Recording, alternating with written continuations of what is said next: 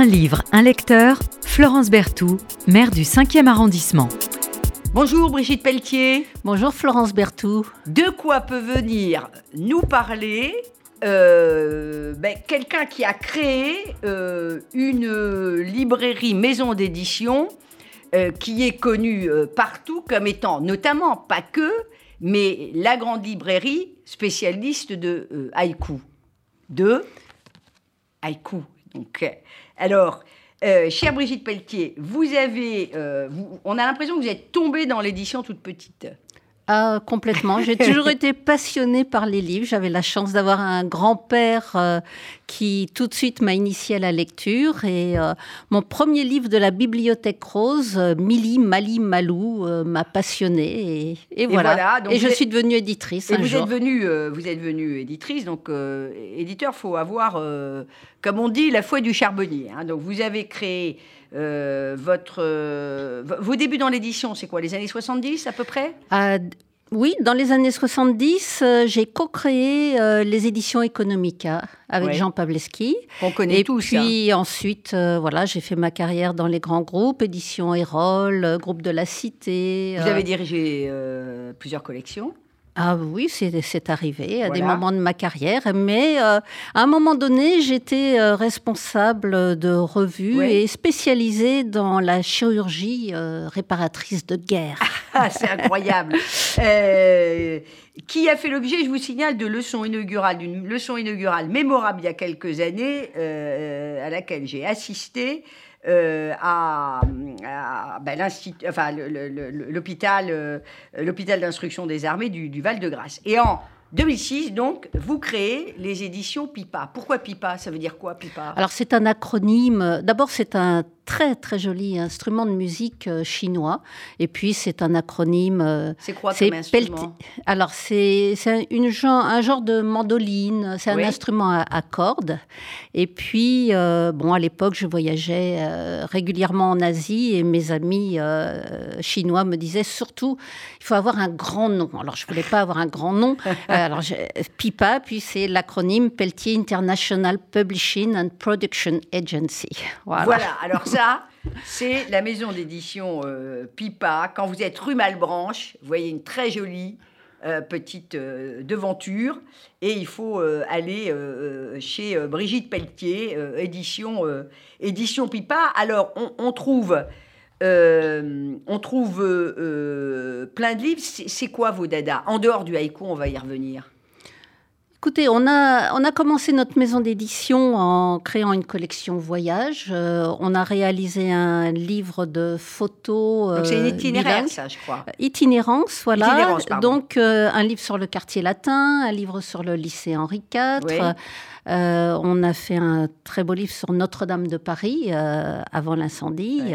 voilà. Ensuite, nous avons lancé une collection de livres pour enfants, Les Petits Pipas. Voilà, et puis euh, j'ai eu l'opportunité euh, de, euh, de faire un premier livre de haïku pour une jeune femme décédée d'une maladie cardiaque. Et j'ai été émerveillée. Et donc ce premier livre a fait l'objet d'un lancement. Et le soir, ce soir-là, dans la librairie, j'avais dix personnes greffées du cœur qui venaient rendre hommage à leur ami. Vous vous rendez compte? Alors euh, parce que le haïku, c'est vraiment, euh, vraiment une passion chez vous. Vous êtes c'est devenu une passion. reconnu euh, pour être quand même une, une, grande ambassadrice du haïku en France. écoutez, si vous le dites, Alors parlez-nous un peu du haïku, parce que si vous voulez, en Occident en particulier, on, on, a une vision du haïku, on hésite entre euh, un, court poème extrêmement sophistiqué et puis finalement quelque chose de, de, très simple. Alors, c'est quoi le, haïku? Comment vous le définiriez? Eh bien, vous venez de le dire, ça peut être à la fois extrêmement sophistiqué et ça peut être accessible à tous. Euh, le haïku est un, est un art de l'écriture. Vraiment lié au Japon? Oui, essentiellement lié au Japon. Oui, oui, lié au Japon. Euh, c'est une création du Japon. C'est une création du Japon. L'empereur, euh, chaque année, lance un concours de haïku. Voilà, et le haïku, est disons qu'il est arrivé euh, vraiment en Europe au début du XXe siècle, et euh, petit à petit, euh, il s'est installé, et, et, même dans les écoles, puisqu'il est enseigné dans, dans certaines écoles. Il est, il est enseigné de, de, de plus en plus. Alors, à l'origine, c'était quand même un art qui était surtout, voire essentiellement, voire exclusivement pratiqué quand même par la haute société japonaise. Oui. Euh, on était plutôt sur euh, des choses un peu évanescentes. Je dis ça parce qu'on va introduire euh, évidemment le, livre que vous avez choisi, même les sujets. Les sujets étaient en fait très assez bridés quand même à l'origine. On ne pouvait pas parler de, de, tout. On parlait essentiellement. Alors le haïku, c'est vraiment trois lignes qui traduisent un moment présent et liées également à la nature. Donc le haïku euh, situe vraiment dans le temps euh, ce moment présent. Donc c'est ce qu'on appelle le kigo. Le kigo, c'est le mot qui correspond euh, soit à la période de l'année, soit à la floraison, soit voilà. Et, aujourd'hui, on est on est sur un art qui à la fois prosaïque, en, ce sens qu'on peut parler bah, de, de, je sais pas, son petit déjeuner du matin, finalement, on peut parler de, choses qui peuvent paraître euh, extrêmement basiques, et puis il va y avoir une forme d'évanescence, évidemment, euh, euh, de, de, liée à, à, ce lien avec les saisons, avec la beauté, avec, avec des choses plus poétiques. Oui, mais il reste toujours ancré dans le moment présent. Le, le haïku, c'est vraiment un petit petit tercet qui euh, nous offre un moment présent. Voilà. Alors, en moment présent, pourquoi? Alors, vous nous parlez, vous venez nous parler euh, de euh, criminels pour quelques que haïkus, parce que là, il y a aussi une dimension politique, c'est-à-dire qu'on va, grâce à votre choix, qui est un, une sorte, on pourrait dire, d'autobiographie. Oui, tout à hein, fait, de, euh, de Genji Osoya. Euh, on, voit aussi à quel point ben, tout est politique d'une certaine manière et que ça peut être une arme, mais une arme de paix, surtout en temps de guerre ou dans des régimes autoritaires. pourquoi Genji Osoya, Brigitte Pelletier?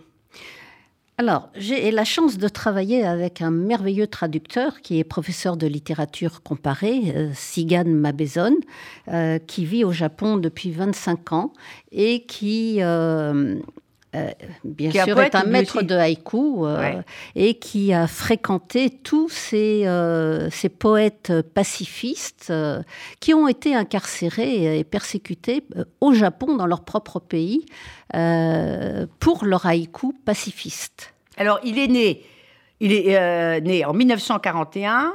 Non, je vous dis des bêtises. Ça, c'est, il, est né en quelle année? Il est né. Euh, euh, bon, j'ai plus, j'ai, plus son sa bio, mais enfin, toujours est-il que il va, il va être incarcéré euh, voilà, 1906, euh, j'ai trouvé, et 1970. Voilà. Euh, voilà. Donc, il va être... Entre 1941 et 1945. Ce sont ses mémoires de prison. C'est les mémoires de prison. Il a été incarcéré à cause de ses écrits, à cause de ses haïkus pacifistes. À cause de ses haïkus pacifistes. Alors, je vais revenir sur le traducteur, parce qu'on se disait tout à l'heure en antenne, moi je suis tout à fait bluffée par le métier de traducteur, je le dis souvent, en particulier euh, le métier de traducteur euh, adossé, si j'ose dire, à des poètes. Et alors, euh, Dieu sait que c'est compliqué d'être traducteur, je dirais, de, de, poésie, mais alors de haïku, il faut vraiment faut pratiquer aussi le haïku. Même oui, quelqu'un qui serait parfaitement bilingue ne peut pas traduire des haïkus si c'est s'il n'est pas lui-même auteur de haïku, euh, Brigitte Pelletier Il faut être maître de haïku déjà pour faire ces traductions du japonais euh, vers le français et il faut travailler en équipe. Donc on a obligatoirement un japonais et un français qui font équipe pour traduire des haïkus. Mais Sigan euh, Mabezon, lui, euh, exceptionnellement, est complètement bilingue, professeur oh de littérature comparée, et il maîtrise parfaitement cet art du haïku et de la traduction du haïku. Je crois que vous avez publié d'ailleurs un de ses oui, euh, on a publié plusieurs livres de lui. Euh, c'est un spécialiste du poète du 19e siècle, Issa Kobayashi, qui lui euh, a, publié, a écrit des haïkus sur les chats, des haïkus satiriques où il se moque de la religion, de la politique.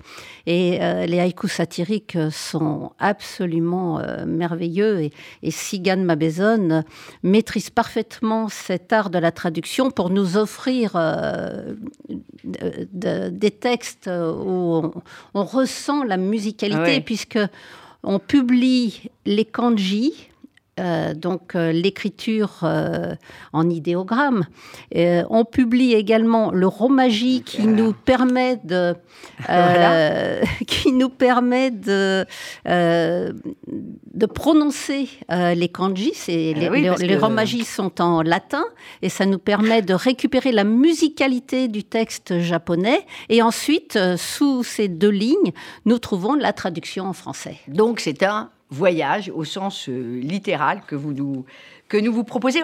Pour le grand public, comme on dit, euh, c'est euh, celui qui, euh, pendant les JO de 1998, avait été à l'origine de l'opération Un haïku pour les JO, dont on avait beaucoup parlé. à l'époque, ça, l'avait rendu populaire, en tout cas connu du, grand public. Alors, quelques mots maintenant, chère Brigitte Pelletier, sur euh, sur, ces, sur ces mémoires. Qu'est-ce qu'elles ont euh, ces mémoires euh, de, de particuliers, mémoire de prison d'un hygiene pacifiste? Alors, euh, tout est parti de, notre publication, grâce à Laurent Mabezon, des haïkus de la résistance japonaise.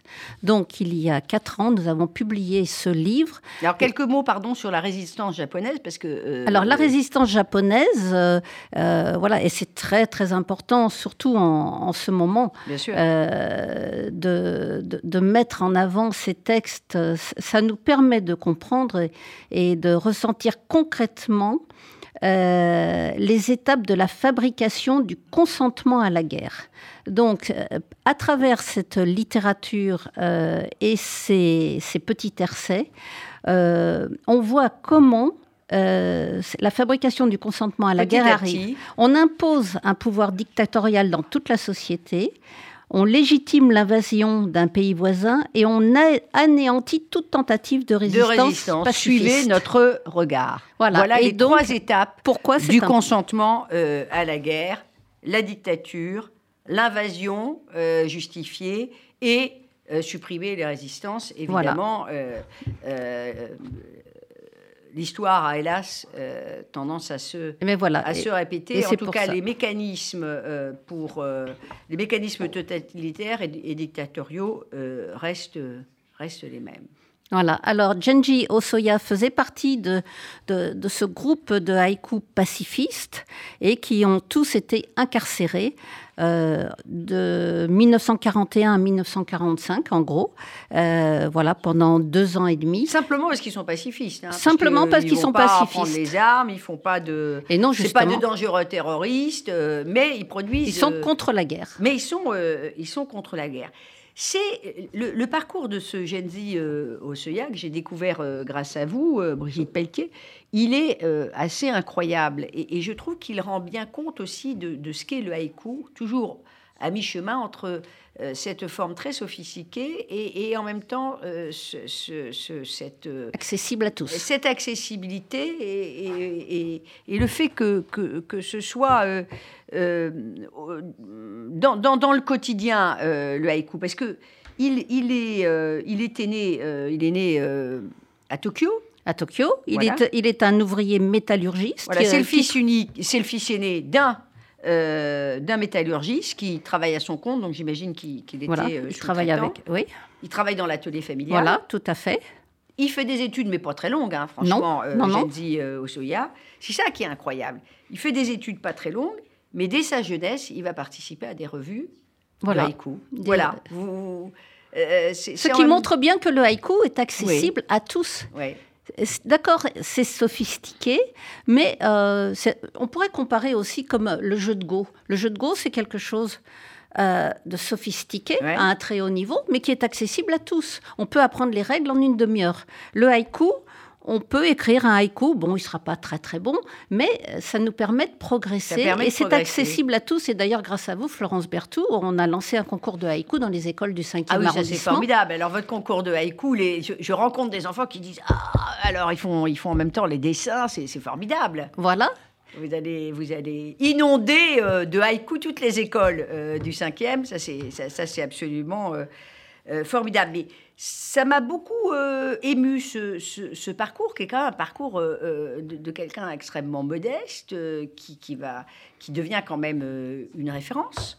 Il, crée des revues, il en crée lui-même, il participe, mais il crée, il crée des revues. J'ai vu qu'il avait créé une, revue que, enfin, dans la traduction est peu ou prou l'Agora ou, la, ou la Place. et puis, il traitait surtout, on revient sur ce que vous disiez, Brigitte Beltier, il va traiter de la vie quotidienne des ouvriers. Oui. Ce qui est incroyable. Tout à fait. Mais ce, qui, mais, mais ce livre est vraiment euh, très très important parce que euh, ce sont, c'est une littérature qui est à peine autorisée au Japon. Les haïkus de la résistance japonaise. Ah, c'est à peine encore aujourd'hui? Les haïkus de la résistance japonaise n'étaient pas autorisés en publication au Japon. Aucun éditeur ne voulait euh, publier. C'est ainsi que Pipa, euh, petit éditeur parisien, a publié ces haïkus. Et euh, incroyable, nous avons eu toute la presse quotidienne japonaise qui a parlé de nous et de cette publication. C'est incroyable. Ça, prouve à quel point. Euh, ça prouve à quel point cet art est, est un art qui est totalement dans, dans son temps. Oui, et, totalement puissant, et très puissant. parce que c'est vraiment une arme pour lutter contre la guerre. Et ce qui montre bien que n'importe qui, là, un, simple ouvrier métallurgiste, euh, a été capable d'œuvrer pour la paix.